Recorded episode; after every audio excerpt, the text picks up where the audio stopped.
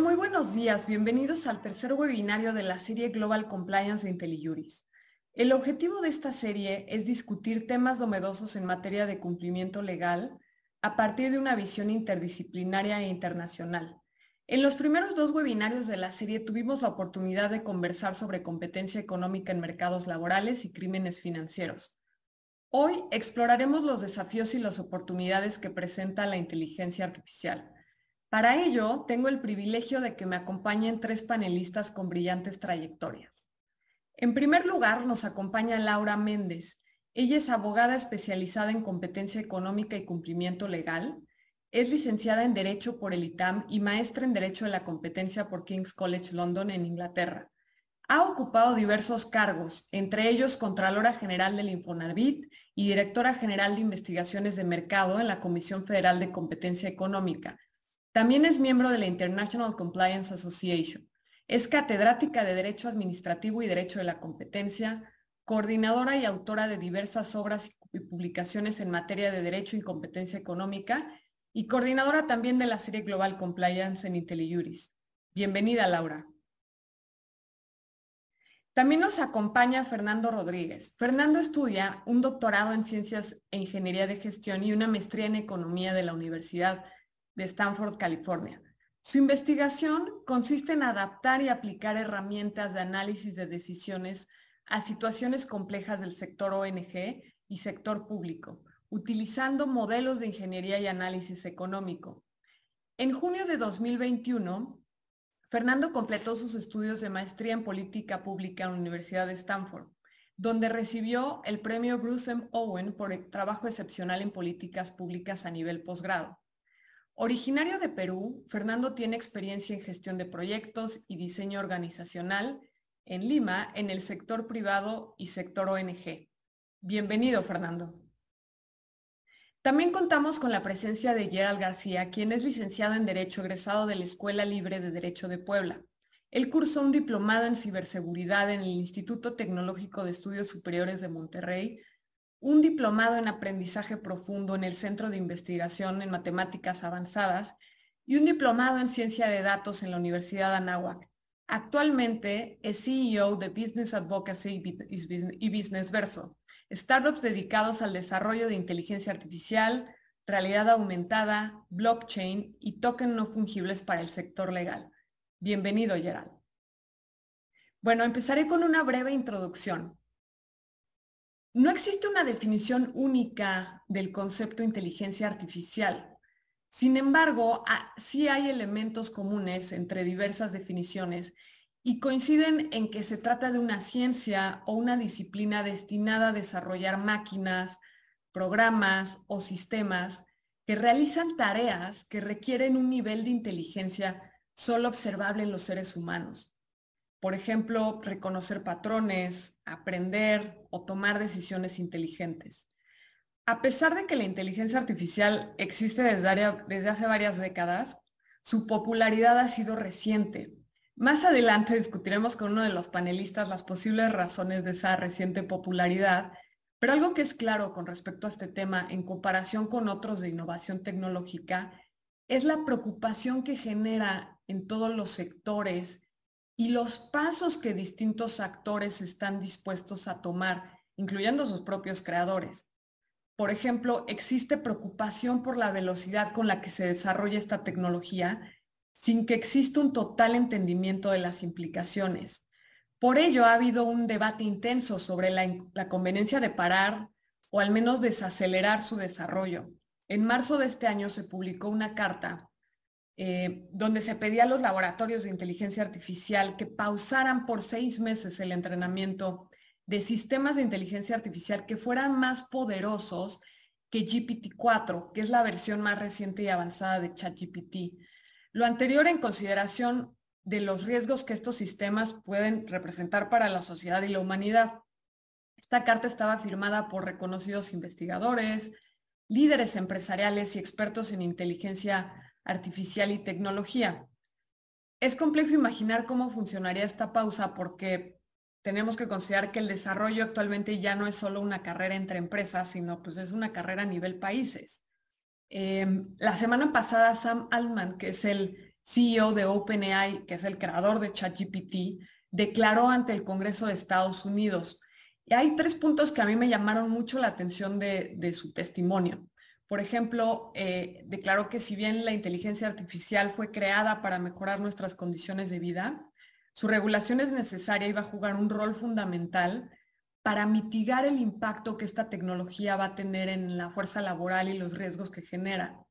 Eh, otro punto es que en, en, relación con los riesgos y como alternativa, él sugiere que se establezcan requisitos para el desarrollo y lanzamiento de modelos de inteligencia artificial cuando rebasen cierto umbral de capacidades y que una de sus más grandes preocupaciones es la capacidad de estos modelos de manipular, persuadir y generar desinformación. El lunes confirmamos uno de los posibles efectos de la desinformación cuando una imagen creada con la ayuda de inteligencia artificial que mostraba una supuesta explosión en el Pentágono fue publicada en Twitter. Esto generó incertidumbre y la caída de mercados financieros en Estados Unidos. Y esta es la, relevancia del tema que, la inteligencia artificial también estuvo presente en las discusiones del G7 hace unos días cuando los líderes de, de siete de las economías más avanzadas del mundo discutieron el desarrollo y la adopción de normas técnicas para que la inteligencia artificial sea confiable y se desarrolle en línea con valores democráticos. Pero bueno, dejando a un lado la cautela y el cuidado que sin duda debemos tener en relación con esta tecnología, no se puede negar que la inteligencia artificial puede tener un gran impacto positivo en el futuro. Por ejemplo, en agricultura, eh, esta tecnología podrá ayudarnos al monitoreo de cultivos eh, con base en equipo especializado, con cámaras. Se pueden tomar imágenes en los campos para detectar posibles problemas en las plantas, como enfermedades, plaga o si les falta agua. En relación con el agua, se puede utilizar para optimizar su uso y con la ayuda de sensores y algoritmos de riego inteligente se puede controlar el riego para asegurar que las plantas reciban la cantidad correcta de agua, lo que aumenta la, eficiencia, reduce el desperdicio, pues eso tiene un efecto positivo en el medio ambiente. También se puede usar esta tecnología para determinar la mejor combinación de semillas, fertilizante y otros insumos que va a aumentar el rendimiento de cultivos. Por ejemplo, en medicina se puede utilizar para analizar grandes cantidades de datos que va a permitir a los médicos y a los científicos que encuentren patrones o correlaciones que tal vez no serían evidentes de otra forma, ¿no? incluso ya hay algoritmos de aprendizaje automático que permiten el análisis de imágenes de resonancia magnética que nos pueden ayudar en el diagnóstico de, enfermedades como el cáncer. Pero bueno, ya creo que es momento de, que analicemos los desafíos y las oportunidades de la tecnología de la mano de nuestros panelistas. Y voy a empezar con Laura. Eh, Laura, a pesar de que normalmente el sector privado es escéptico de la regulación, llama la atención que el CEO de OpenAI acepte que sí se requiere de la intervención del gobierno en relación con la tecnología. ¿Nos puedes explicar cuáles son los avances en regulación en, relación con inteligencia artificial? ¿Cuáles son los países o las regiones que están liderando los esfuerzos regulatorios, los peligros de no tomar acciones oportunas? Y finalmente, sé que existe una creciente preocupación por el efecto adverso que los sistemas de inteligencia artificial pueden tener en materia de derechos humanos. Desde tu perspectiva, ¿la preocupación está justificada y en su caso nos puedes dar ejemplos? Gracias, Rebeca, y gracias también por la presentación. Un gusto estar aquí otra vez en IntelliJuris. Bueno, pasando a, tu pregunta o a tus preguntas, como ya bien has señalado, la inteligencia artificial no es algo nuevo. Eh, ha estado integrada en nuestras vidas desde hace, desde hace muchos años y sobre todo el uso de algoritmos es algo que ya es cotidiano. Ahorita vamos a ver que ya hay cierta avance en la regulación al respecto. Sin embargo, como también ya dijiste, el rápido desarrollo de la inteligencia artificial los últimos años, pues ha despertado estas dudas sobre, sobre la necesidad de una nueva regulación o de regulación de cuestiones novedosas eh, alrededor del mundo. Y esto, bueno, ha sido sobre todo acelerado por la existencia de lo que ya sabemos del Big Data, esta gran cantidad de volúmenes de datos que se procesan, la propia capacidad de procesamiento de las máquinas y la capacidad de almacenamiento. Que es algo que se ha incrementado durante los últimos años exponencialmente. Y ya también señalaste que justo la entrada o la, al mercado de, de, la, de ChatGPT, eh, que es una inteligencia eh, artificial generativa, pero también un motor, motor de búsqueda conversacional, pues ha despertado nueva, eh, nuevo interés por parte de los reguladores y bueno, sabiendo sobre todo que es el principio de muchas más herramientas que ya están o van a salir al mercado. Entonces, el problema que, en general nos enfrentamos con los reguladores es esta duda de en qué momento se debe de regular. Eh, hay obviamente un miedo de regular algo que todavía es desconocido por una posibilidad de frenar la intervención, perdón, la innovación. Eh, y bueno, en el caso de que se tome la decisión por parte de los diferentes gobiernos de si regular, bueno, con qué alcance hacerlo y a través de qué mecanismos. Si vamos a ver que hay tres, eh, ahorita voy a mencionar tres líderes en la regulación de la inteligencia artificial en el mundo. Estados Unidos, Europa y de manera muy especial Inglaterra. en el caso de Estados Unidos, eh, en, el primero de enero de 2021, eh, promulgaron una ley de la Iniciativa Nacional de la Inteligencia Artificial. Y la idea de esta ley es garantizar el liderazgo en la investigación y desarrollo de inteligencia artificial por parte de este país. Pero también de manera muy interesante es preparar a la fuerza laboral para que puedan integrar esa tecnología de inteligencia artificial en los diferentes sectores de su economía. Eh, otro de los objetivos es que las agencias reguladoras, las diversas agencias reguladoras en Estados Unidos, pues se puedan coordinar en la investigación y desarrollo de, esta tecnología. En, 2022, posteriormente se publicó el Blueprint for an IA Bill of Rights, que básicamente es un proyecto de una carta de, de derechos frente a la inteligencia artificial, que como en el caso anterior no tiene efectos vinculantes, son criterios y son recomendaciones que van a servir de guía eh, para establecer principios que deben de, seguir los sistemas de inteligencia artificial. Y muy importante que hay tres principios básicos en este blueprint. Eh, la eficacia, la privacidad y la protección contra la discriminación. Son los tres principios que busca este, este, este documento. Y de nuevo busca que las diferentes agencias regulatorias en Estados Unidos eh, vean como una prioridad la garantía de los derechos civiles y de la equidad. Otro documento muy importante es un documento que emitió el National Institute eh, for Standards and Technology, que es el famoso NIST, que también de hecho emite los, los estándares en materia de ciberseguridad en Estados Unidos.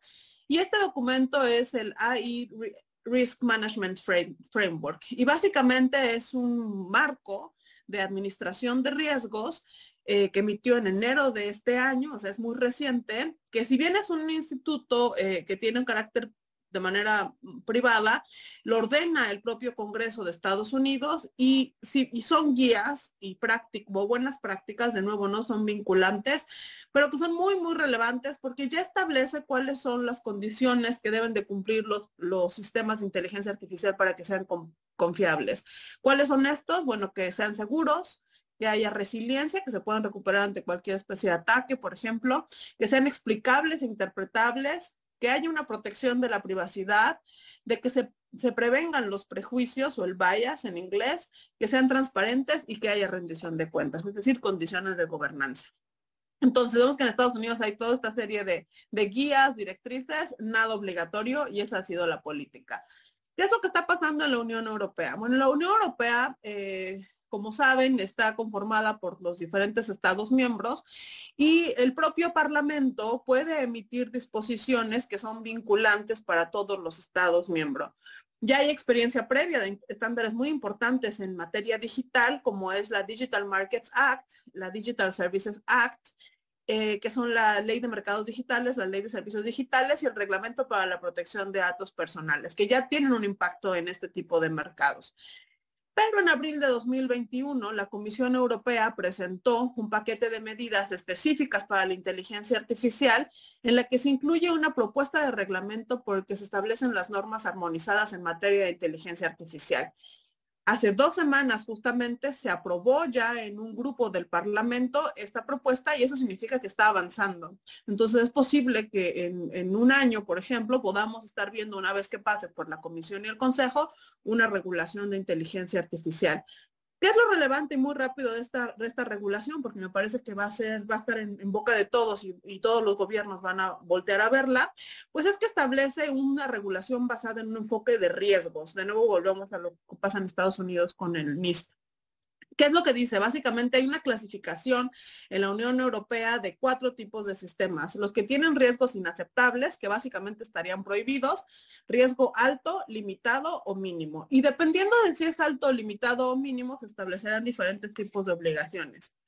¿Cuáles son los sistemas que estarían prohibidos porque tienen un riesgo inaceptable? Bueno, los que utilizan técnicas subliminales, los que explotan las vulnerabilidades de los individuos, los que se utilizan para la calificación social, ¿no? De medirla, ponerte una calificación eh, como persona, los que predicen infracciones penales o administrativos o los que crean o, expanden bases de reconocimiento facial para la aplicación de la ley. También en el caso de ChatGPT, que reconocen como modelos fundacionales, lo que establecen son controles, obligar a los desarrolladores a aplicar controles de seguridad, medida de gobiernos de datos y mitigación de riesgos antes de hacer públicos sus modelos y asegurarse de que los, la capacitación de estos algoritmos no viola derechos de propiedad intelectual, derechos de autor. Muy importante es que la aplicación es extraterritorial eh, de esta regulación, es decir, Cualquier empresa que esté ubicada en la Unión Europea tendrá que cumplir con ella, aunque sus efectos sean externos en otros países, o bien, aunque estén en otros países, si afectan a la Unión Europea, pues también se tendrán que aplicar. Y esta regulación establece multas de hasta 30 millones de euros o 6% de los ingresos anuales para quienes violen esto. Entonces, aquí vemos en la Unión Europea una regulación dura donde se busca establecer obligaciones como ya se hizo eh, con otra regulación. ¿Y qué es lo que está pasando en Inglaterra? Bueno, en Inglaterra estamos viendo un enfoque mucho más flexible. Ellos cuentan con una uh, Office for Artificial Intelligence, una oficina de inteligencia artificial que depende del Departamento de Ciencia, Innovación y Tecnología. Y lo que ellos han hecho es que hace un par de meses también emitieron un libro blanco de la regulación de inteligencia artificial, donde reconocen varias cosas. Primero, reconocen la importancia de que se genere confianza en estas tecnologías porque al final puede ayudar a que las empresas innovan, crezcan y crezcan y creen empleos. Pero también reconocen que sí es necesaria la regulación, pero no van a poner una mano dura en algo que es todavía desconocido. Otra cosa importante es que ellos eh, expresamente dicen que no van a crear un organismo para regular la inteligencia artificial, sino que sus diferentes autoridades, como la de competencia y consumidores o la de derechos humanos, van a ser las encargadas dentro del ámbito de sus atribuciones de garantizar que se cumplan los siguientes principios en la inteligencia artificial.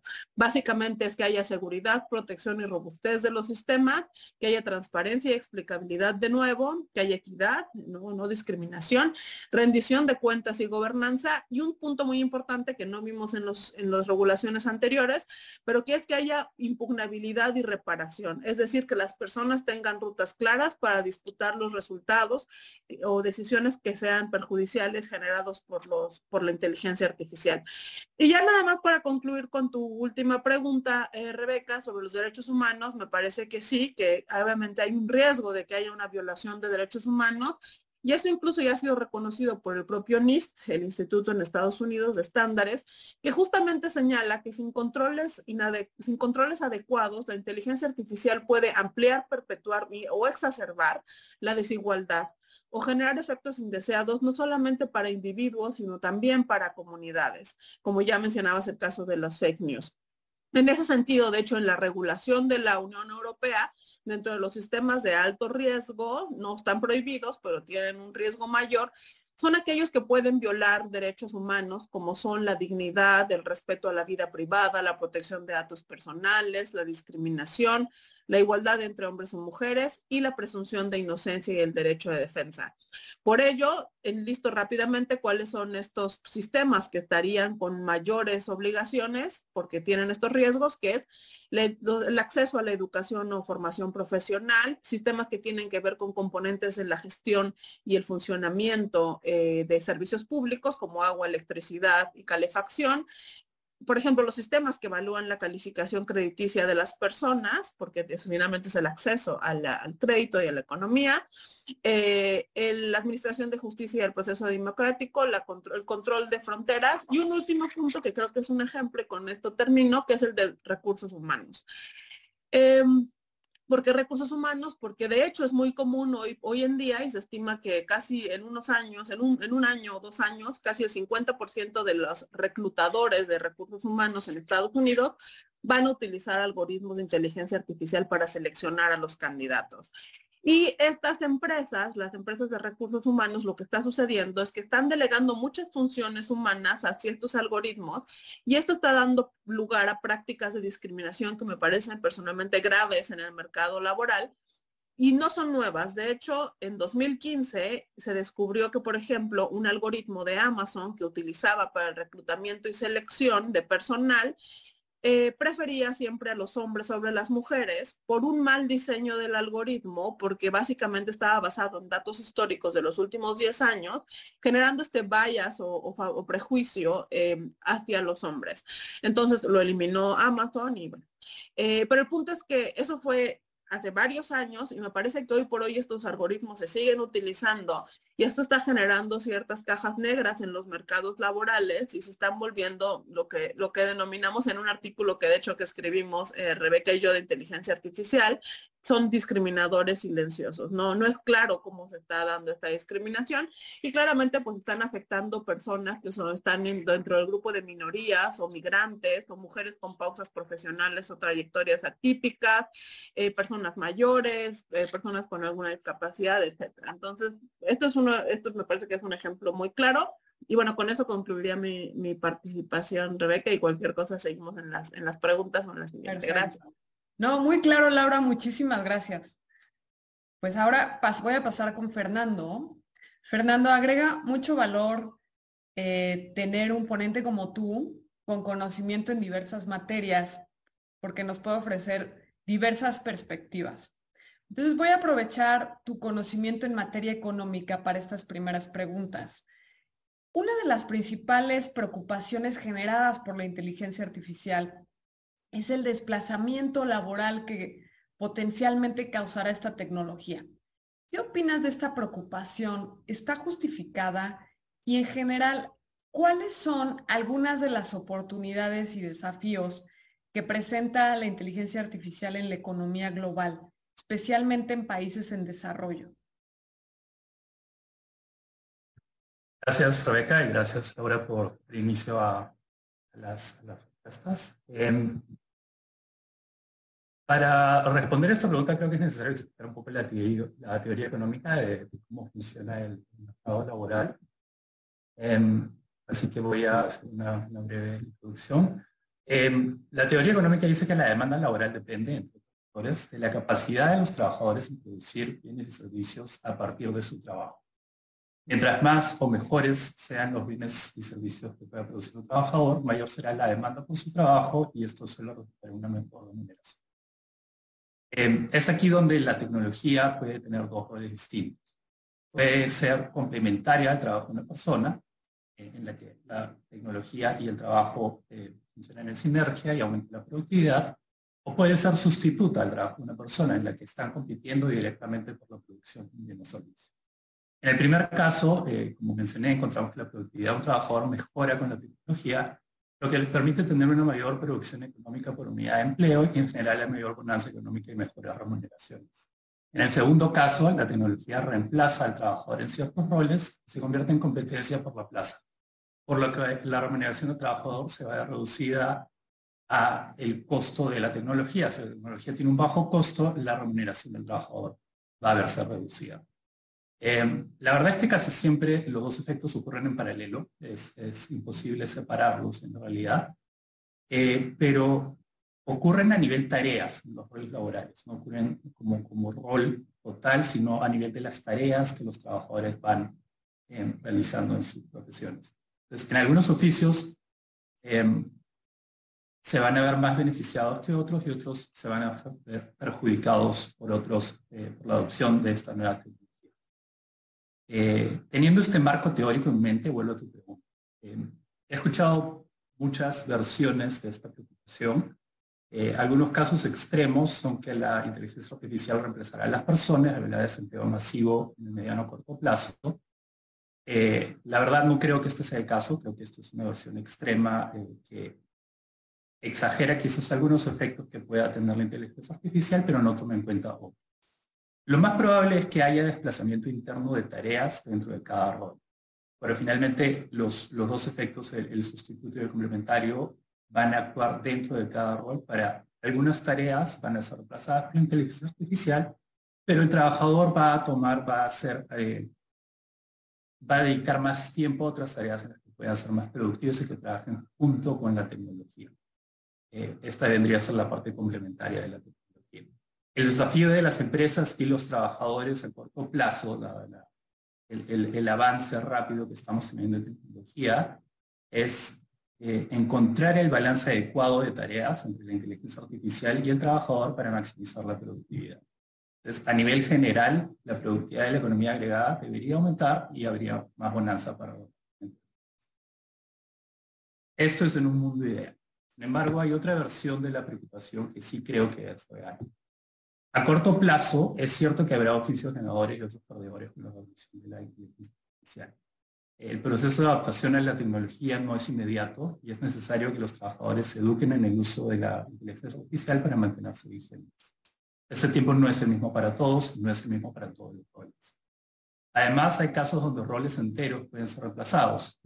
Hemos hablado de que son tareas las que van a ser reemplazadas, pero podría darse el caso de que en algún rol específico la gran mayoría de las tareas se han reemplazado por inteligencia artificial y donde ciertos oficios puedan tener también un efecto que sean tan productivos que la oferta del servicio exceda significativamente a la demanda.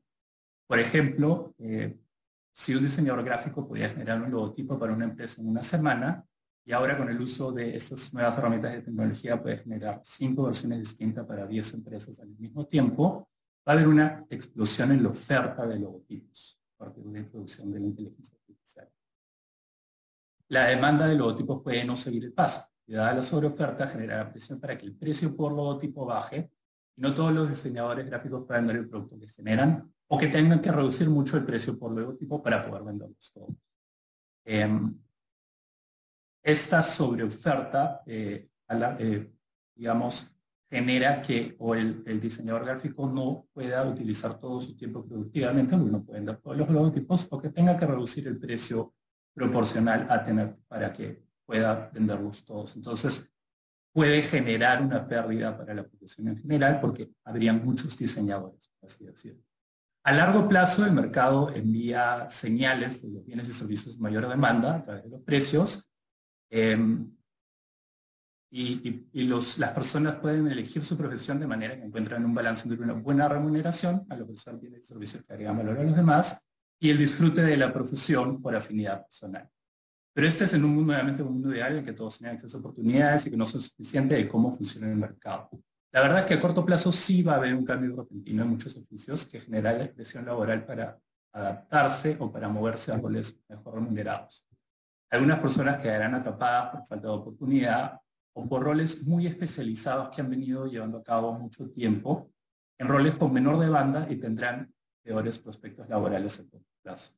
Eh, poco a poco iremos acercándonos a un nuevo equilibrio donde la distribución de roles en la economía cambie, pero eso es un proceso lento que puede tomar años. Entonces, desde una perspectiva de economía laboral, eh, la IA, digamos que no es muy distinta de otras revoluciones tecnológicas que han ocurrido en el pasado. Cuando se inventó la línea de producción masiva, muchos trabajadores que producían prendas de ropa u otros bienes similares se vieron bajo fuerte presión de desplazamiento laboral. A largo plazo llegamos a un nuevo punto de equilibrio con economías enfocadas en servicios, pero con algunas personas atrapadas en roles poco remunerados. La diferencia con la inteligencia artificial es que las tareas eh, con relación eh, de sustitución son más complejas que antes, lo que eleva la, barrera de educación para poder tener un rol complementario he, tocado, digamos, varias eh, posibles oportunidades y desafíos, pero creo que es, este, quisiera recapitular, un poco algunas oportunidades que tiene la economía en general eh, con el uso de la inteligencia artificial, la mejora de la productividad a, nivel agregado, que aumenta la bonanza de todos. Sin embargo, el desafío es que el acceso a esta, bonanza eh, no debería perpetuar desigualdades y otro desafío es la necesidad de mantener la educación vigente con la nueva tecnología para poder tener un rol complementario. Em, Otro desafío es que al aumentar la barrera de educación puede generarse un efecto en el que eh, el llamado ciclo de pobreza, en el que la presión de generar un sustento inmediato hace que las personas dejen educación antes para trabajar en los roles que son eh, peor remunerados, atrape a más gente al ser mayor el tiempo y esfuerzo que tendrían que invertir en educación. Este es un desafío importante desde la perspectiva de equidad y desarrollo inclusivo. Eh, quisiera también tocar desde una perspectiva de economía global los posibles impactos. Eh, así como habrá ganadores y perdedores a nivel oficio a corto plazo, podría haber países ganadores y perdedores a nivel global. La economía es cada vez más globalizada y empresas de distintos países compiten en el mercado laboral ofreciendo sus bienes y servicios. Si a nivel país no nos mantenemos vigentes en el desarrollo de capital humano para tener un rol complementario con la inteligencia artificial, será difícil que las empresas basadas en nuestros países puedan compartir con la alta productividad de aquellas basadas en países con capital humano desarrollado. Esto puede generar presión para que las empresas migren o para que los trabajadores más capacitados migren, haciendo que las economías nacionales tengan roles más extractivos o de servicios con poco valor agregado. Eh, incluso se habla el día de hoy de un orden executivo global en el que los países menos desarrollados proveen data eh, es usada por los algoritmos desarrollados en países eh, más, más desarrollados donde lo transforman en servicios con valor agregado. Este es un desafío complejo que debería ser prioridad nivel eh, nacional en países en desarrollo para que la economía nacional pueda competir. Perfecto, Fernando. Muchísimas gracias. Eh, ahora voy a pasar con Geral. Eh, Geral, llevas estudiando y trabajando en el desarrollo de herramientas de inteligencia artificial desde hace muchos años y por lo tanto tienes claridad sobre su aplicación. ¿A qué atribuyes la reciente popularidad del tema si la tecnología ha estado presente en, nuestra vida, en nuestras vidas desde hace mucho tiempo? ¿Qué cambió o qué hizo posible el cambio o avance? Y aprovechando también tu experiencia, ¿nos puedes dar ejemplos de aplicaciones de inteligencia artificial, tanto nuevas como aquellas con las que llevamos mucho tiempo interactuando en nuestra vida diaria? Sí, muy bien. Eh, buenos días a todos. Es un gusto tener a grandes eh, expositores como el caso de Fernando, de Laura y de Rebeca. Y por tanto, pues me siento muy feliz este día de compartir con ustedes este tema tan maravilloso y que me apasiona por muchos sentidos. Y lo voy a contextualizar. Esta pregunta de verdad que es muy, muy eh, interesante por lo siguiente. Yo diría que es el gran motivo por el cual me sumergí en este terreno hace algunos años. Primero, eh, ciencia, tecnología e innovación es un trinomio que siempre ha sido un componente preponderante de las sociedades. Esto no hay que olvidarlo. Y el ejemplo más claro, China se proyectó hace 20 años a alcanzar este momento. Hoy por hoy este país está liderando esta tecnología a nivel mundial. Y es el gran eh, tema de confrontación a nivel geopolítico. Eh, sin duda la inteligencia artificial va a marcar y está marcando un devenir hacia la humanidad eh, que nunca habíamos pensado. Desde el fuego mismo.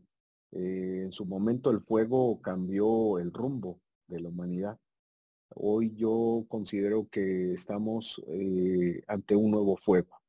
Eh, la inteligencia artificial, quizá sea muy elocuente decirlo, pero es el, nuevo fuego de los dioses. Y por eso eh, este, hemos vivido diversas revoluciones científicas y tecnológicas. Y hoy precisamente es un momento histórico y del cual pues me fascina ser parte de este, de este cambio porque estamos viviendo como humanidad y experimentando la llamada cuarta revolución industrial. A diferencia de las revoluciones anteriores, la cuestión aquí es que las máquinas pues empiezan a emular procesos cognitivos que se entiende eran exclusivamente pues de los, de los seres humanos. Pero hoy estamos viendo que estos procesos, al ser ahora eh, desarrollados por máquinas llamadas inteligentes, quizá eh, todavía nos queda un poco la duda a qué se entiende el concepto de inteligencia, Lo cierto es que estas máquinas están emulando capacidades como la memoria, el razonamiento, de una manera tan formidable que está marcando precisamente un cambio, una disrupción a nivel humano. Y en el transcurso de la historia eh, en la inteligencia artificial se tuvo un momento de invierno, es decir, había una incredulidad de su potencial, hasta dónde iba a llegar. Y, esta pregunta que hace Rebeca, este, ¿qué cambió? Si siempre hemos vivido con las máquinas, eh, yo creo que lo que ha cambiado es que estas máquinas empiezan a replantear el rumbo de la humanidad. El ser humano, a diferencia de las, máquinas, es el único que puede trascender en este mundo y fuera de él. Pero miren ahora cómo las exploraciones fuera de nuestro planeta, el ejemplo hacia Marte, están siendo comandadas con inteligencia artificial. Son robots los que están llegando hoy, hoy, hoy a, otros planetas y en el cual nos están ayudando a llegar hacia esos, hacia esos este, eh, astros. Y yo creo que la inteligencia artificial en los albores del siglo XXI eh, no solamente nos van a ayudar a trascender como humanidad, también están, están generando eh, un nuevo orden, mundial, un nuevo ciclo económico, un nuevo ciclo laboral, un nuevo ciclo profesional y de interrelaciones humanas, como bien lo decía Fernando. Hoy vivimos algo que se llama la algocracia, el gobierno de los algoritmos.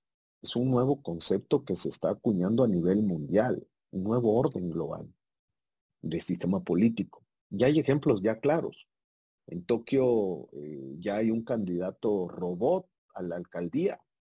Dinamarca desea ya ser gobernada por inteligencias artificiales. Esto, esto ya es real. No estamos en ciencia ficción, estamos ya viviendo un cambio, un, momento eh, trascendental. Eh, se está institucionalizando los tecnoestados. China misma ya es un tecnoestado. Dubái va hacia allá, Emiratos Árabes, Estonia.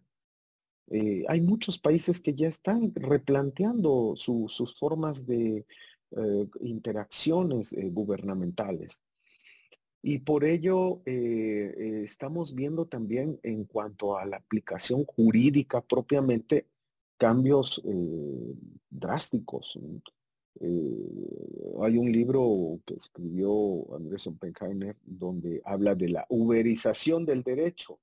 Y esto ya es real, no, no, no tenemos por qué negar esta uberización. Jueces robots, jueces avatares, eh, algoritmos predictivos de casos, algoritmos predictivos de sentencias. Vean lo, que está impactando ya la inteligencia artificial. Em, todo cambia, nada es estático, todo evoluciona, no hay involución. Son momentos eh, en los cuales nos dirigimos hacia una nueva ah, forma de, la humanidad en todas sus características. Eh, y veamos cómo la economía está replanteándose hacia los datos. Nada más veamos al, al momento en que ChatGPT surge, eh, desde el año eh, pasado, la, bolsa de valores incrementó su confianza en la inteligencia artificial. La próxima burbuja va a ser esta, la inteligencia artificial. Eh, tuvimos burbujas tecnológicas, el Internet, el comercio electrónico, y la próxima va a ser la inteligencia artificial. Entonces, haciendo una síntesis, yo diría que más allá de hablar de un tema de popularidad y de boom eh, a nivel académico, entre otras consideraciones, yo creo que más bien hay, que, hay una necesidad de afrontar cambios disruptivos con el avance de la inteligencia artificial. Eh, un cambio de vida en el hombre mismo, como lo, expresé, como lo fue el fuego, y esto está eh, generando pues vertiginosamente eh, la innovación, la disrupción a, nivel creativo. eh, con respecto a aplicaciones de inteligencia artificial y que llevamos mucho tiempo, pues podríamos decir eh, casos por demás. Pero veámoslo a, nivel muy, muy de nuestra vida existencial diaria. A ver, los teléfonos pues son algoritmos que nos están diciendo todo, eh, nos dicen, eh, em, vamos, eh, son nuestros médicos, hoy son nuestros nutriólogos, los algoritmos, hoy nos están impartiendo ya justicia en, algunos países. yo creo que ya los algoritmos forman parte de nuestra vida y, en este sentido, casos, por ejemplo, de aplicaciones, a mi punto de vista, hoy relevantes, interesantes, pues es el tema de los algoritmos transformer, los algoritmos generativos, como es el caso de ChatGPT. Eh, yo nunca había visto esto hasta ahora que empezó a emerger ChatGPT y les confieso, eh, tuve la oportunidad de, presenciar y, de vivir un gran momento en México, en Jalisco, con eh, el primer Darmon mexicano, el primer Darmon legal. Jueces, jueces de América Latina, de Colombia y Perú, nos reunimos por primera vez en, Jalisco, donde estos jueces ya aplicaron ChatGPT. Es decir, se están creando ya sentencias, razonamientos jurídicos mediante la inteligencia artificial. Vean el potencial de esto. ¿Qué vamos a ver dentro de los próximos meses, quizá años? Pues yo diría que eh, aplicaciones de, gran calado. Eh, yo creo que vamos a, ver grandes eh, disrupciones de, inteligencia artificial. Se me ocurren ahorita, por lo que he visto en los desarrollos, por ejemplo, lo decía Fernando, marcas que, creadas por inteligencia artificial. El marketing mismo ya, ya lo está generando un algoritmo. Eh, hay una automatización de todo esto. Entonces, eh, estamos viendo ya una profesionalización algorítmica y que posteriormente puedo comentarles cómo también el derecho se está algoritmizando. Eh, hoy hablamos de jueces algorítmicos, abogados algorítmicos, y aplicaciones como eh, decisiones eh, de justicia, lo, vamos a notar en, los próximos meses. Yo comentaría eso al respecto. Perfecto, Gerald. Muchas gracias por responder. Muy claro. Ahora vamos a la segunda ronda de preguntas. Laura, aprovechando tu amplia experiencia en el sector público, en cargos relevantes tanto en la COFESE como en Profeco, me encantaría saber tu postura sobre el impacto de la inteligencia artificial en las dos materias eh, relacionadas. Por ejemplo, el uso de esta tecnología probablemente genere nuevas empresas y la necesidad de entablar nuevos acuerdos. ¿Cuál es el rol que deben jugar las autoridades de competencia económica en estos escenarios? ¿Y cuáles son los desafíos de estos sistemas en esta materia? Y finalmente, ¿cuáles son los retos que implica la inteligencia artificial en la tarea que tienen los gobiernos de proteger a los consumidores? Claro que sí, Rebeca, muchas gracias.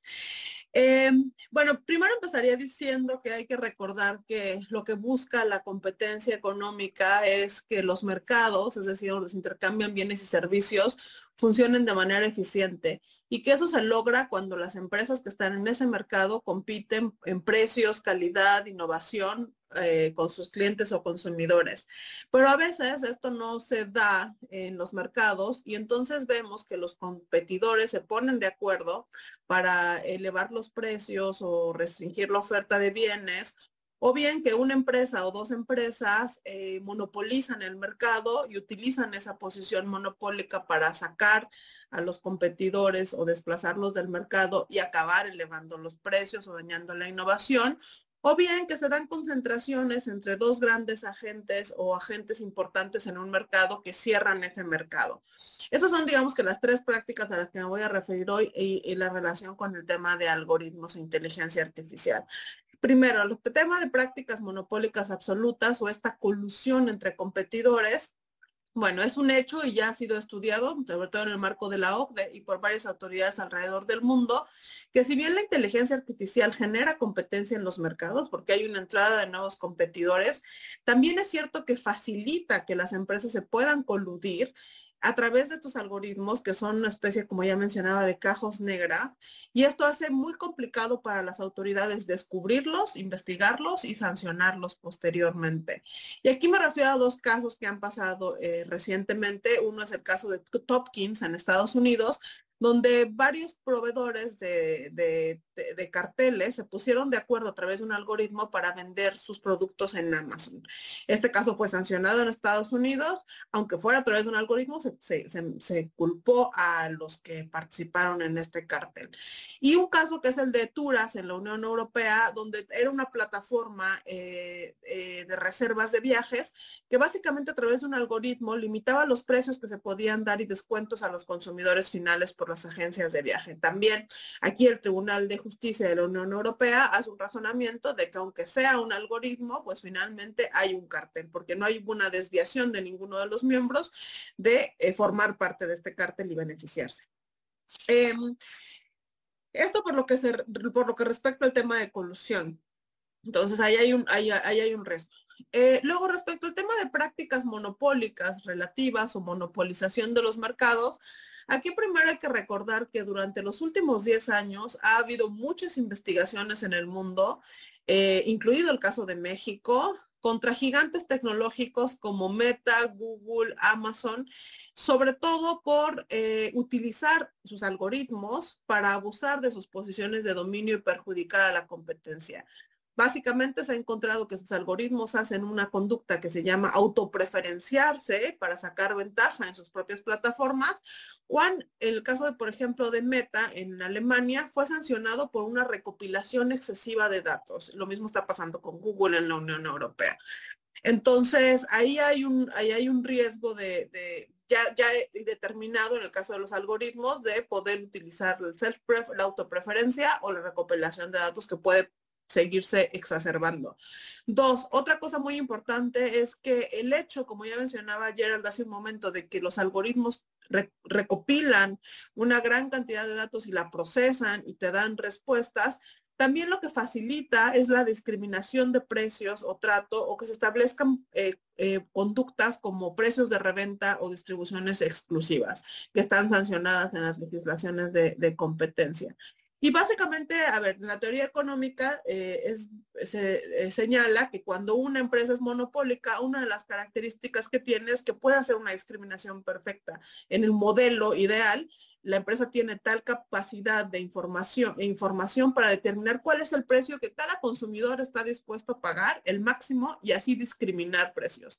Eso era algo irreal hace varios años, pero ahora es muy real dado la tecnología y que efectivamente los monopolistas pueden determinar el precio máximo que están dispuestos a pagar los consumidores.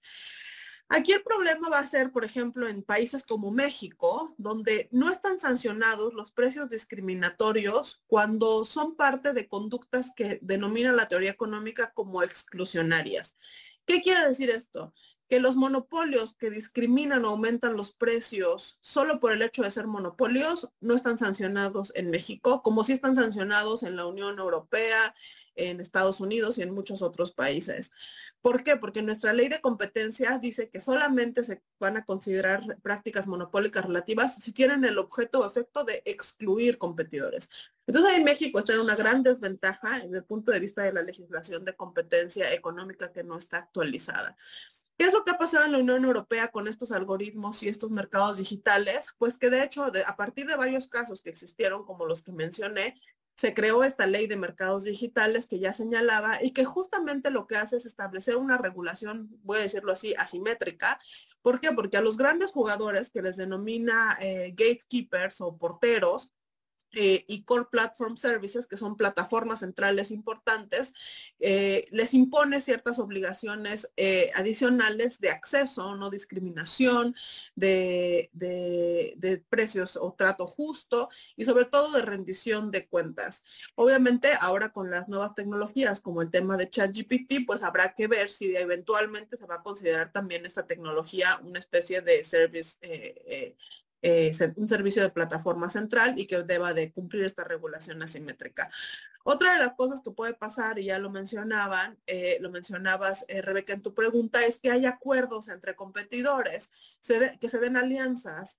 Y eso está pasando, y lo vimos en el caso de OpenAI con ChatGPT, donde Microsoft invirtió más de un millón de dólares en esta parte del desarrollo de la tecnología y que ahora la ha incorporado en sus propios sistemas de Microsoft.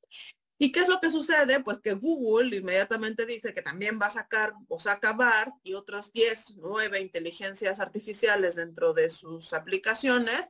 Y bueno, se va a dar una competencia, pero también se van a dar acuerdos exclusivos. Y eso también puede generar problemas en los mercados porque las pequeñas empresas o las empresas que estaban creciendo que no tengan acceso a esta tecnología, pues van a quedar eventualmente desplazadas del mercado. Y el tema de concentraciones, volviendo al tema de las alianzas, bueno, también se pueden dar fusiones o adquisiciones o joint ventures entre las diferentes empresas que puedan tener un objeto de efecto anticompetitivo en el mercado.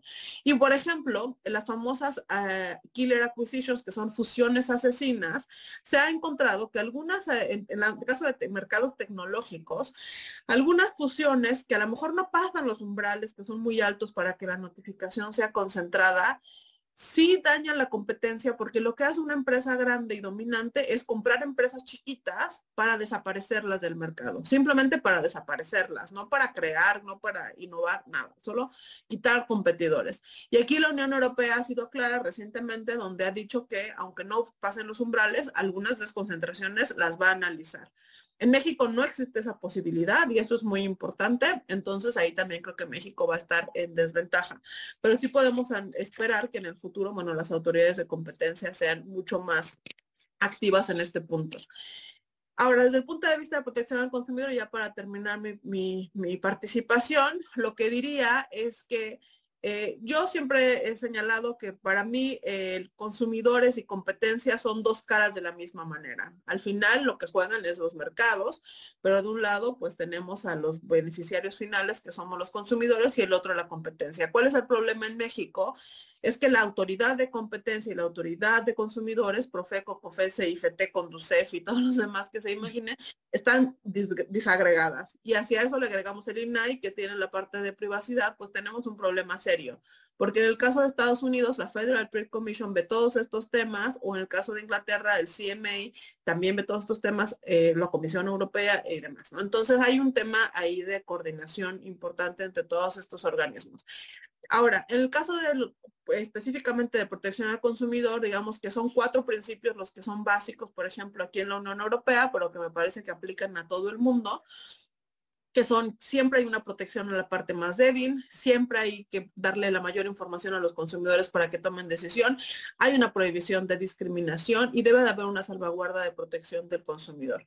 Esto lo reconoce en México también la Ley Federal de Protección al Consumidor en el artículo primero, salvo que, como ya mencioné, en la Ley de Protección al Consumidor no habla nada de privacidad y hay muchos de los problemas que se están dando en el marco de, abusos al consumidor están relacionados con este tema.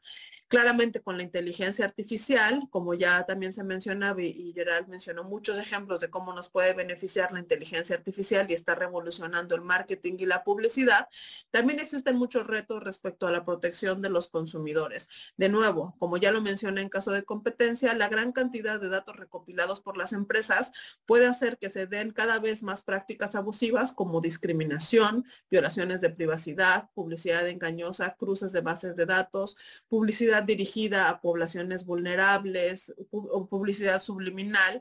Y es por eso que, como ya señalé, la Unión Europea están ya estableciendo estos criterios de riesgos para poner obligaciones muy claras y evitar que las empresas hagan este tipo de conductas. De hecho, en este paquete que presenta la Unión Europea para la regulación de inteligencia artificial, también se incluye una revisión a la directiva de la responsabilidad por productos defectuosos, en la cual eh, establecen en este proyecto que se debe de, hoy habrá una obligación de indemnizar por daños cuando los robots, sistemas domésticos, drones, eh, dañen a los consumidores y además cuando no se atiendan las condiciones eh, eh, suficientes para que no haya vulneraciones de ciberseguridad.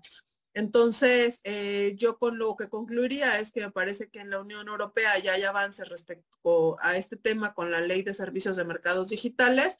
Sin embargo, en México debería de ser preocupante que la ley federal de protección al consumidor no está actualizada ni siquiera en términos de plataforma ni de mercados digitales, que solamente cuenta con un capítulo muy básico de derechos de consumidores en materia de comercio electrónico y que eso va a generar un problema porque hoy hay un hoyo gigante, por así decir, una laguna gigante de regulación en términos de protección al consumidor. Una de las soluciones que se están planteando, por ejemplo, en, Inglaterra, es cada vez más utilizar la auditoría de algoritmos o eh, algorithmic auditing en inglés y que básicamente obliga a las empresas, así como tienen auditores en materia contable o fiscal, que también hay auditores en materia de algoritmos, ¿Por qué? Porque los reguladores no se van a dar abasto en auditar este tipo de sistemas, entonces se requieren terceros independientes, que me parece que va a ser una nueva área de negocio impresionante en el mundo, los auditores de algoritmos, que ellos verifiquen estas características de confiabilidad, trazabilidad, explicabilidad, confianza, gobernanza, etcétera, para que entonces nos, aseguremos de que, como ya mencionaba en mi primera participación, la inteligencia artificial nos beneficia a todos, beneficia a la economía, pero se evita la violación de derechos humanos eh, en sus diferentes vertientes. Eso sería todo. Perfecto, muchísimas gracias. Muy interesante. Eh, Fernando, regreso contigo ahora a tocar temas de política pública. Desde tu perspectiva, ¿Cómo puede la política pública asegurar que la inteligencia artificial no amplíe la brecha digital y se convierte en una amenaza para la democracia y la equidad? Y finalmente, ¿cómo puede la política pública adaptarse a los avances en inteligencia artificial y fomentar el desarrollo sostenible de esta tecnología? Gracias, Rebeca. Em, desde mi perspectiva, yo creo que la política pública el día de hoy tiene que encontrar un balance entre dos objetivos eh, claves. Primero es minimizar el impacto negativo en cuanto a desigualdad y impresión de la brecha digital eh, a corto plazo debido al choque tecnológico de la inteligencia artificial y lo que mencionaba de los complementarios y sustitutos que puede tener esa tecnología. Y por otro lado, debe generar incentivos para que el desarrollo de capital humano sea tal que a nivel país eh, las economías eh, tengan, eh, digamos, las personas tengan un rol complementario con la tecnología y mejore la productividad. Algunas políticas que se pueden implementar a corto plazo que tienen sinergia entre los dos objetivos eh, podrían ser, por ejemplo, eh, impulsar programas de capacitación técnica en el uso de herramientas de inteligencia artificial en roles específicos para que los trabajadores sean más productivos, puedan eh, delegar tareas a la inteligencia artificial, enfocarse en tareas que, en las que puedan ser más productivos trabajando de la mano de la tecnología. Em, podría también generar material y conocimiento de calidad para que las mismas empresas generen talleres internos. Recordemos que estos si una empresa es más productiva, también se está beneficiando, hay incentivos para que las mismas empresas implementen, pero ahorita hay mucho desconocimiento. es, es, algo muy nuevo y, el rol que puede tener el, Estado en este caso es generar conocimiento de confianza para que lo puedan aplicar las empresas internamente. Eh, no creo que sea necesario un subsidio o beneficio tributario, porque como mencioné ya hay un beneficio para las empresas, la mayor productividad, eh, pero sí hay una falta quizás de las herramientas para poder lograr esa, esa mayor productividad.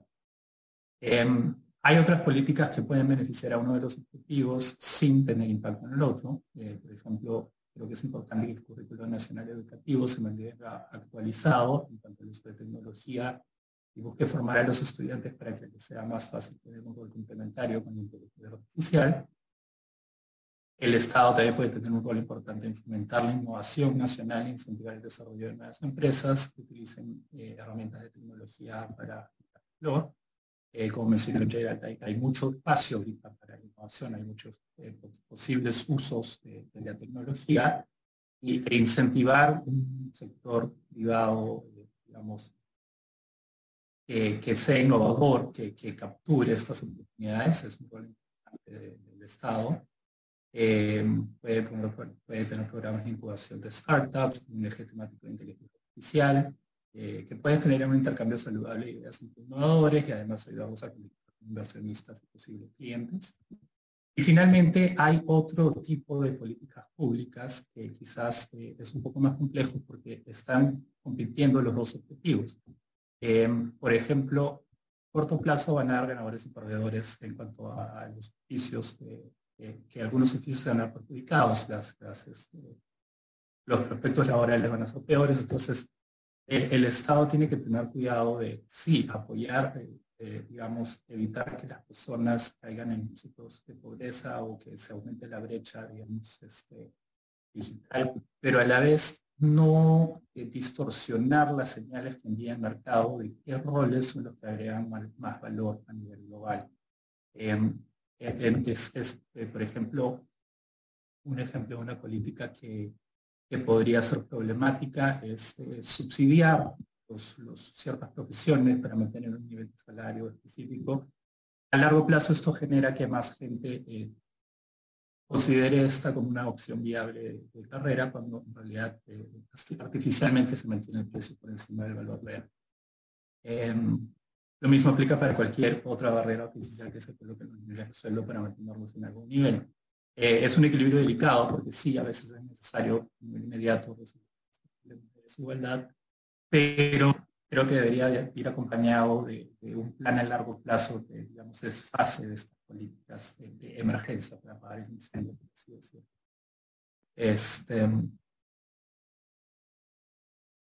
Digamos, hablando ya más a nivel global, yo creo que, em, dos focos importantes es, este, como mencioné, la educación a distintos niveles y eh, lo que es la, colaboración. en la educación, porque eh, deberíamos estar reformando los currículos nacionales, asegurando que los jóvenes estén expuestos al uso productivo de la inteligencia artificial, eh, para que a futuro puedan tener más productivos, contribuir con la economía nacional y a la vez tener mejores prospectos laborales.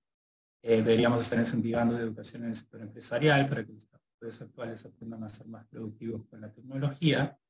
Eh, el sector público también debería estar capacitándose para entender la tecnología, los posibles riesgos y, qué regulación es necesaria para asegurar que actores con malas intenciones no puedan utilizarla para fines perjudiciales.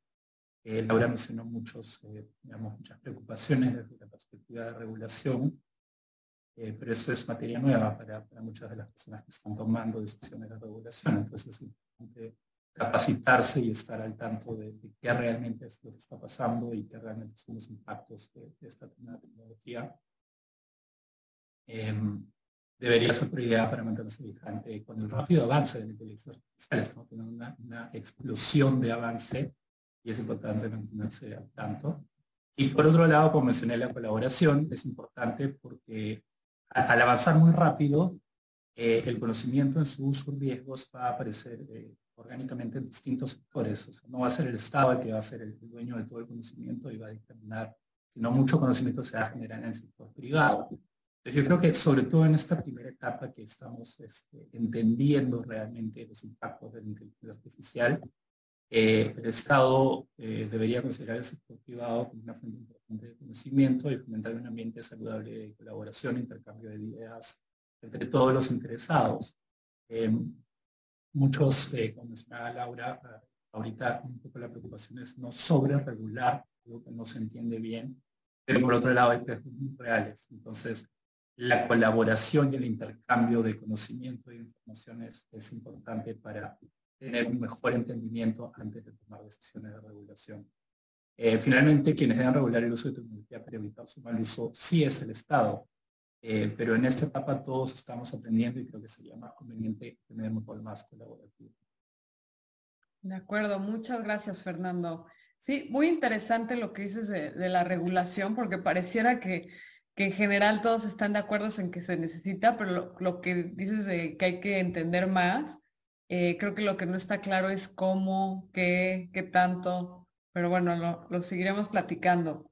Gerald, para las siguientes preguntas voy a aprovechar que eres abogado, pero también la experiencia que has generado en el campo de la inteligencia artificial aplicada. ¿Cómo anticipas que la inteligencia artificial afectará al sector legal? ¿Y cuáles son los desafíos más grandes que tú has encontrado en el desarrollo de aplicaciones de inteligencia artificial?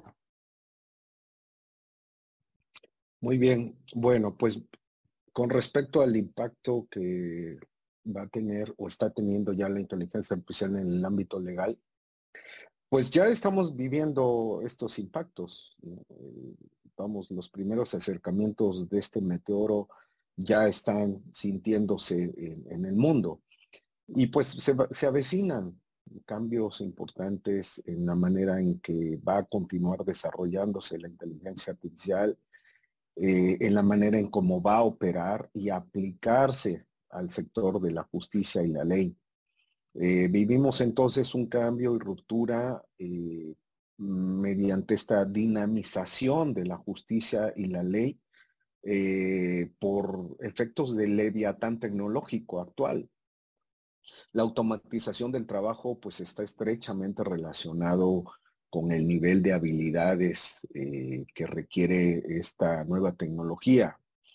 Las personas, sin duda, con alto nivel de aptitudes y habilidades tecnológicas, a diferencia de las personas que no tienen acceso o carecen de estas habilidades tecnológicas, pues va a marcar eh, un nuevo rumbo entre alfabetas y analfabetas tecnológicos.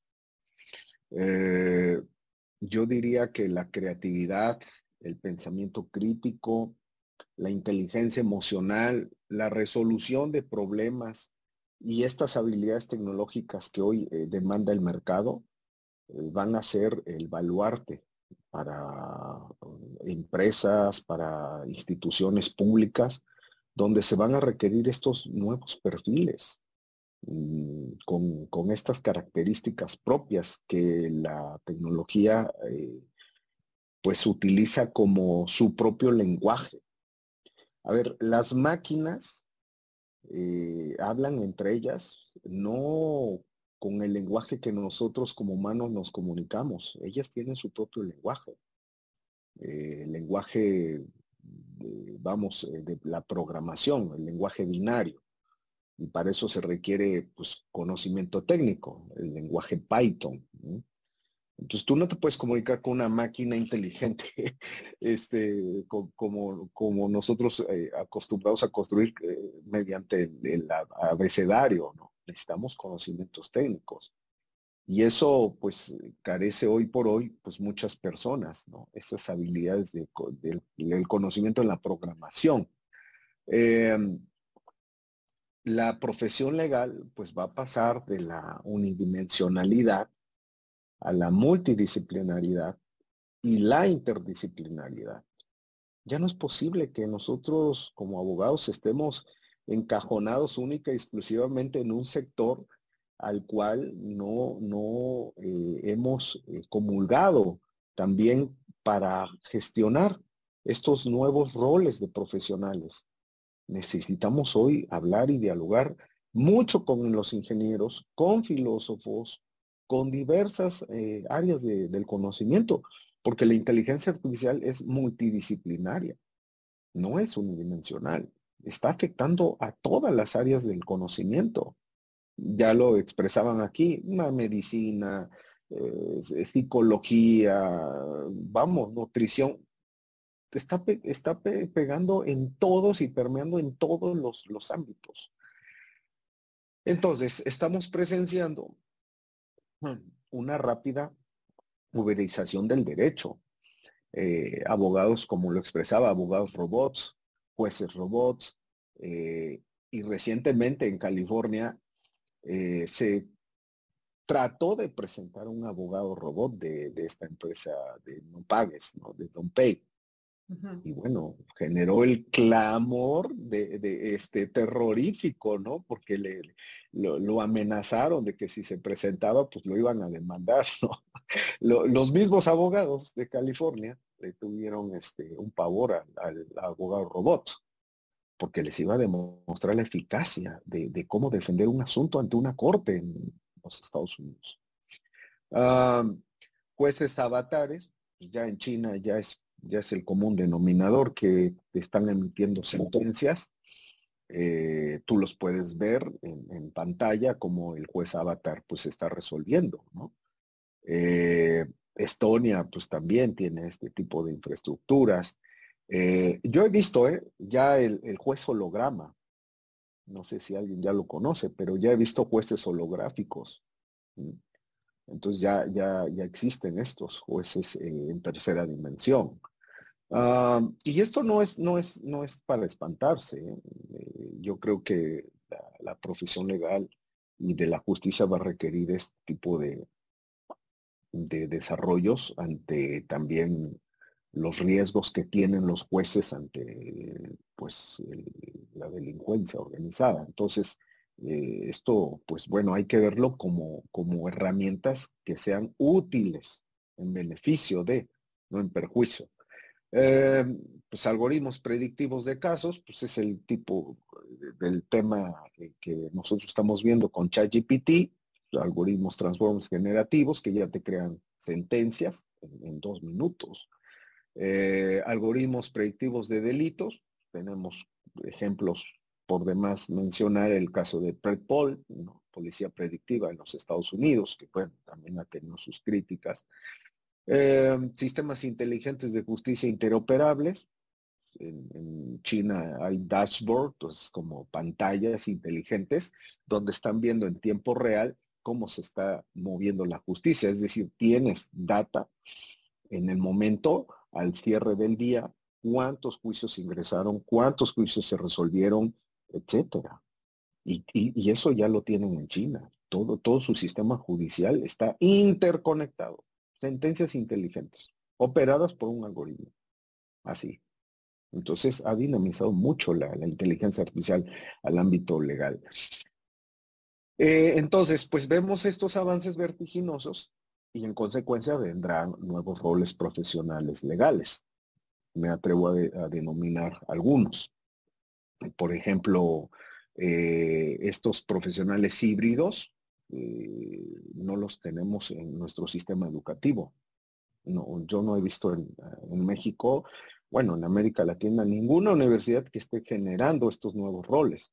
Vamos a ver, ingeniero legal e inteligencia artificial, científico de datos legales, auditor algorítmico legal, lo que mencionaba ahorita en unos, hace unos momentos Laura. Estos, estos auditores legales algorítmicos pues eh, tienen que aplicar la ISO 25010, que es, una, es un estándar de calidad de inteligencia artificial. Pues no, no tenemos ni idea de esto, ¿no? Bueno, eh, curadores de datos legales, eh, ahora abogados ChatGPT, abogados algorítmicos o yo le llamo los legal prompts, porque son, son expertos en cómo hacerle preguntas a ChatGPT pero no existen en el sistema educativo. Sería bueno que empezáramos a eh, generar en, las, áreas del conocimiento legal estos nuevos roles, perfilando eh, a los estudiantes hacia este mercado, estos nuevos nichos de profesión. Eh, y concluyo, pues estamos, vamos a ver la siliconización del derecho y la justicia por influencia de movimientos de emprendimiento como los Legal Tech. Ejemplo, hackatones legales eh, en la Universidad Autónoma de Querétaro, donde desarrollaron, por ejemplo, voto mediante blockchain. Eh, vamos a ver, por ejemplo, emprendimientos como salas de realidad aumentada inmersiva, es decir, en el famoso metaverso, este, donde en el caso propio, eh, creamos un verso y que brinda eh, un servicio de sala de reloj inmersiva a los tribunales de América Latina gratuito para que hagan sus juicios en el metaverso mediante avatares. Hoy por hoy yo hago divorcios mediante blockchain y tokens no fungibles ante notario público en mi sala de realidad aumentada. Hago arbitraje, soy árbitro y doctor y hago arbitraje en, realidad aumentada. Matrimonios también. Y todo esto facilita la vida de, las personas, democratiza la justicia, democratiza el acceso a eh, mejores estándares de calidad en la, administración del derecho y la justicia. Eso comentaría.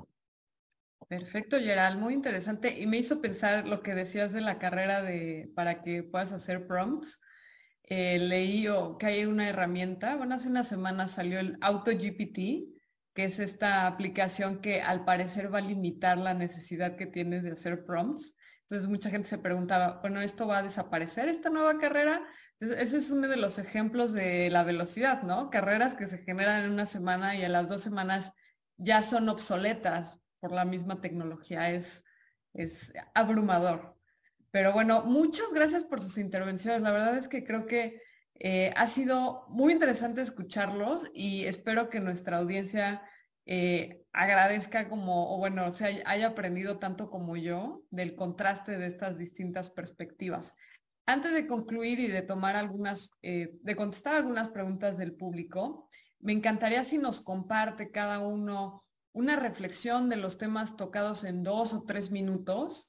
Eh, si les parece, sigamos el orden de las participaciones y entonces empecemos con Laura. Gracias, Rebeca.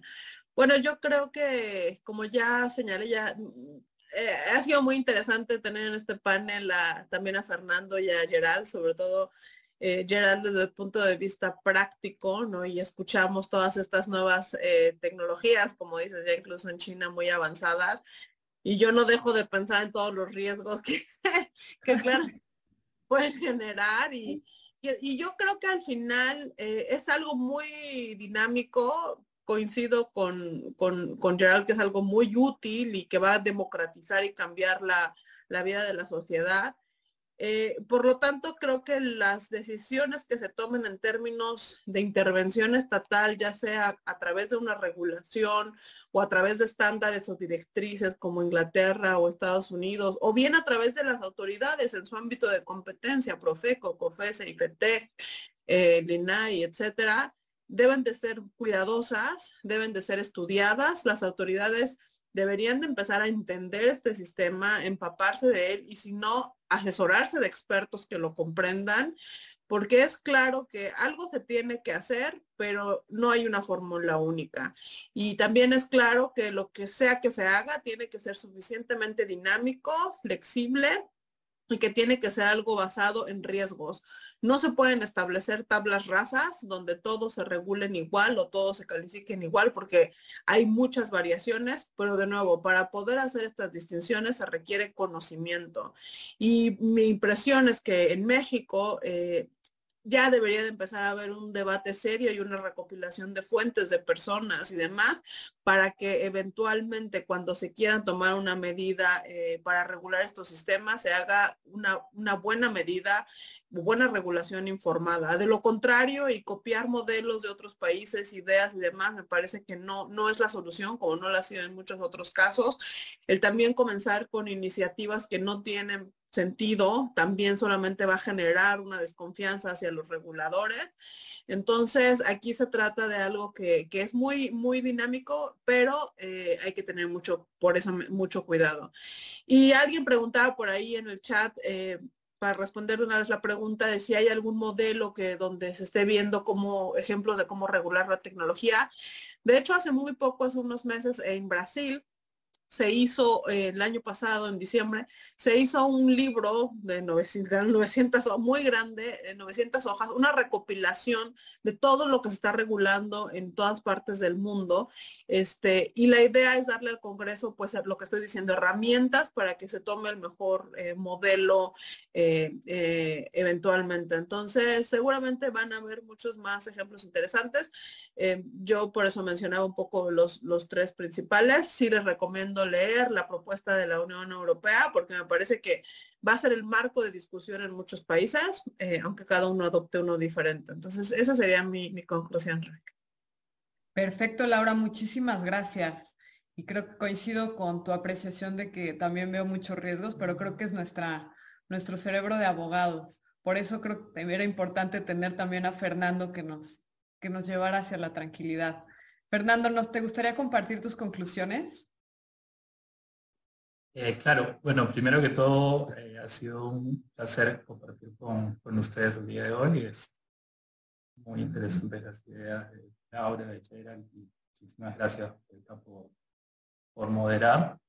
Eh, yo creo que me llevo, quisiera incidir un poco también en lo que dice Laura, que el, día de hoy de, los reguladores es actuar con cautela, ¿no? sobre regular em, algo que, recién estamos entendiendo y, apoyarse de expertos en el tema.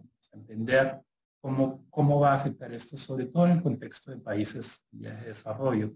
Como mencionaba, en la, economía eh, global, las empresas de países en desarrollo están compitiendo con países, las empresas de países desarrollados. Y es importante adaptar esa nueva tecnología de una manera que, que, mejore la productividad de las empresas y que no las ponga en una desventaja yo creo que, es muy importante, como mencionaba, que, el, rol de, la política pública del Estado cuenta dos objetivos.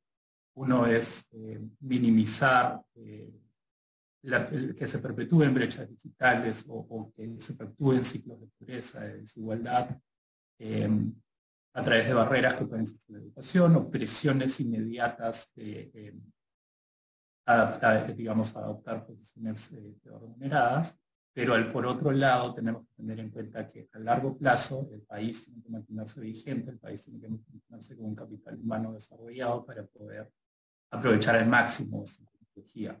Entonces, em, yo creo que, que, siempre deben tenerse en cuenta los dos objetivos, eh, no, no deberíamos para uno por, por, digamos, mar el otro, eh, sobre todo porque muchas veces eh, las políticas, eh, y yo quizás hablo por experiencia en Perú, pero muchas veces el corto plazo por un tema también de el horizonte político, de, digamos, las elecciones, pero tenemos que tener en cuenta la estrategia país también, y eso es algo em, que, es, digamos, parte de la responsabilidad de, de las personas que trabajan en el sector público. Este, Incidir en eso nomás, es este, muy interesante los, los usos que están, este, que mencioné ayer. Eh, he aprendido muchísimo también hoy, así que muchas gracias. Y, este, bueno, eh, yo creo que estamos en, un punto de cambio. Eh, digamos, la revolución de la inteligencia artificial está, está ocurriendo, pero a largo plazo yo creo que vamos a encontrar un nuevo equilibrio en la economía sí, el tipo de roles que tienen las personas va a cambiar, eh, los roles que sean más productivos van a cambiar, va a haber una reorganización del sector laboral, pero vamos a encontrar un nuevo. Perfecto, Fernando. Muchísimas gracias. Eh, Gerald, ¿nos compartes tus conclusiones, comentarios? Sí, claro que sí. Pues yo diría que eh, ante la situación que me he enfrentado en la practicidad de los desarrollos que he alcanzado, pues primero eh, yo no encontré eh, recursos humanos eh, en, México y tuve que hacer un proyecto de prácticas profesionales para América Latina y España y afortunadamente tengo ya la tercera generación en este momento. tengo estudiantes de varios países Perú, Colombia, Costa Rica, España, y les hemos inculcado mucho este aprendizaje de habilidades mediante proyectos que los lanzamos al mercado. Yo creo que el sistema educativo mexicano y de América Latina en general se tiene que fortalecer con estos nuevos eh, ámbitos de aplicación. Eh, y me da mucho gusto que en América Latina haya jóvenes con gran innovación y creatividad en el cual siempre reconozco que eh, somos capaces de hacer un diferenciador ante el mundo. Es decir, no, solamente eh, los desarrollos tecnológicos son de los países eh, que van en, la cúspide, Estados Unidos, China, etc. México también puede lograr y alcanzar este tipo de, de desarrollos. Veamos, veamos el ejemplo. México tenía un plan nacional de inteligencia artificial 2030. ¿Qué ha sucedido con este proyecto? Es un gran proyecto, hay que retomarlo. Muchos países, incluyendo Chile, Argentina, Estados Unidos, China misma, España, eh, ya tienen planes nacionales de inteligencia artificial. Es más, España ya tiene una Secretaría de Estado de Inteligencia Artificial. Dubái. Y México necesita también este tipo de eh, eh, secretarías. Ya es, necesario estar en este concierto de la inteligencia artificial. Eh, yo vería que México está teniendo un gran motor de impulso en el cual me atrevo a comentar los llamados Silicon mexicanos, Silicon Valley mexicanos, Querétaro, Guanajuato, Mérida, Guadalajara, Monterrey, Tijuana, Ciudad de México, están buscando ser los silicon mexicanos, ¿no? Entonces, eh, estamos viendo universidades como universidades de, grandes corporativos tecnológicos en, Guanajuato y en Querétaro, que se están, están reclutando recursos humanos, talentos. Pero esos, esos recursos deberían deberíamos aprovecharlo nosotros para poder expandir nuestros, nuestros eh, desarrollos, no que se los lleven, no tiene sentido. Hoy hay una política, por ejemplo, en Yucatán, que desean ser eh, las próximas refinerías de datos. Vean nada más qué carreras se están implementando en, Yucatán. Científicos de datos, ingenieros este, de datos, quieren ser refinerías de datos. Ese es el, próximo petróleo. Este es el petróleo del siglo XXI, la inteligencia artificial. Entonces yo creo que sí podemos hacer grandes diferenciadores con jóvenes talentos, aprovechando sus capacidades y, y concluyo.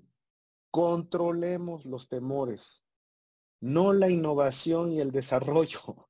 Seamos un diferenciador. No regulemos algo que no conozcamos. Primero aprovechemos la aplicación de estas inteligencias artificiales y después regulemos sus ámbitos donde trastocan la dignidad. Con eso yo concluiría. Controlemos nuestras emociones para que no limitemos el gran impulso de la nueva economía de datos. Y yo creo que Europa va a tener que cambiar esta posición de sobreregulación y de inflación normativa que los está aborazando de una manera muy limitada en sus, en sus desarrollos, que el mundo está ya en pie. Laura, ¿tú quieres aportar algo de los últimos comentarios o quieren que pasemos a, preguntas de... Tenemos nada más un par de preguntas que nos han contestado. No, no, adelante. Ok, perfecto. Eh, creo que hay solo dos que no se han tocado en, la conversación. Eh, una es eh, la información de negocio que, que yo establezca mediante prompts para uso de inteligencia artificial en un chatbot tiene un nivel de seguridad o al usarse dentro de esta herramienta queda expuesta para un uso generalizado. ¿A quién le gustaría contestar en uno o dos minutos? Eh, ¿Alguien quiere contestar esta, esta pregunta? si no, creo que puedo contestar también porque Aquí, eh, Adalberto, que es el que nos pregunta, va a depender de los términos y condiciones de la plataforma que estés usando. Por ejemplo, si mal no recuerdo los términos y servicios, si te refieres a ChatGPT, sí hay una disposición que dice que la información que tú estás dando tienes que entender que se va a usar o se puede usar para entrenar al modelo. Entonces sí hay una cuestión de privacidad eh, que tienes que considerar, sobre todo si la información que estás dando es personal, sensible o es de terceros. Hay una forma y si pueden, eh, te, recomiendo chicas el artículo que, escribimos Laura y yo, eh, donde se, un poco tocamos justo este tema y mencionamos que hay una forma, al menos en esta plataforma de ChatGPT, que tú puedes llenar para, digamos, desactivar que esa información se esté usando para entrenar el algoritmo, pero sin duda la privacidad y el uso de los datos es uno de los retos más grandes y que nosotros como usuarios tenemos la responsabilidad de, ser cuidadosos con qué información compartimos. Pero bueno, esa era una de las preguntas. Y la segunda, que esa que me parece, Gerald, que va a ser para ti, eh, porque sobre eh, esto, lo que nos platicabas de algoritmos que generan sentencias. Eh, Adán nos pregunta si cuando hablabas de, demandas y sentencias, si estos serán formatos, porque él no está en, está en desacuerdo de los formatos, ya que le cuenta a sus alumnos que basta con una buena argumentación, pero cada caso es distinto. ¿Qué le contestarías a, eh, de esta pregunta, Gerald? Gerald, ¿estás? Sí, sí, perdón, se, ah, un poco la, transmisión. Bueno, de lo que escuché, eh, bueno, eh, ChatGPT este, es, se tiene que primero eh, hacer un entrenamiento con la información, con la data, y va a depender mucho eh, la calidad de la información. Y para eso pues, se requiere una técnica en el procesamiento de la obtención de, lo que uno desea. Entonces hay, hay técnicas para ello, por ejemplo, específicamente para los formatos, está el ChatGPT PDF, este, donde no utilizas formatos, lo que haces es eh, eh, dar, dotarle la información eh, Word, PDF, y darle los, los prompts, las, las, instrucciones para que te emita, por ejemplo, una sentencia dependiendo de los vectores que tú quieres este, eh, en, la, en, la, en, la, estructura de la sentencia, ¿no? Entonces, eso, eso es lo que hace.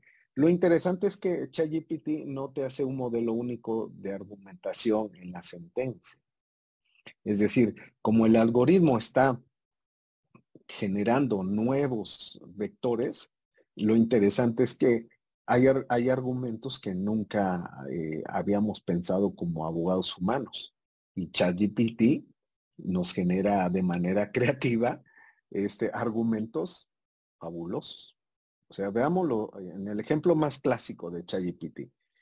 Ustedes construyen un discurso y es elocuente, elocuente, la estructura gramatical, sintáctica, es fabuloso.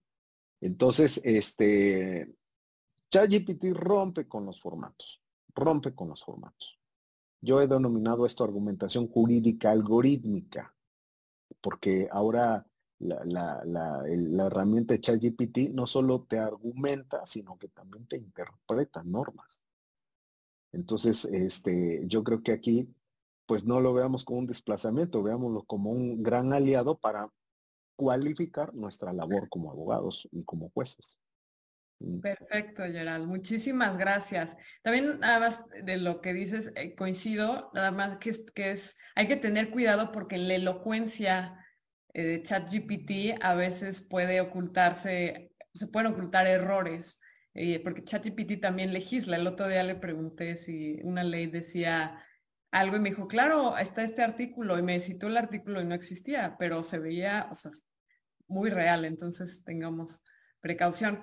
Pero bueno, creo que ese es el tiempo que tenemos. La verdad es que este tema da para horas y horas de conversación. Les agradezco el esfuerzo de síntesis y, todo el conocimiento que nos compartieron en esta sesión.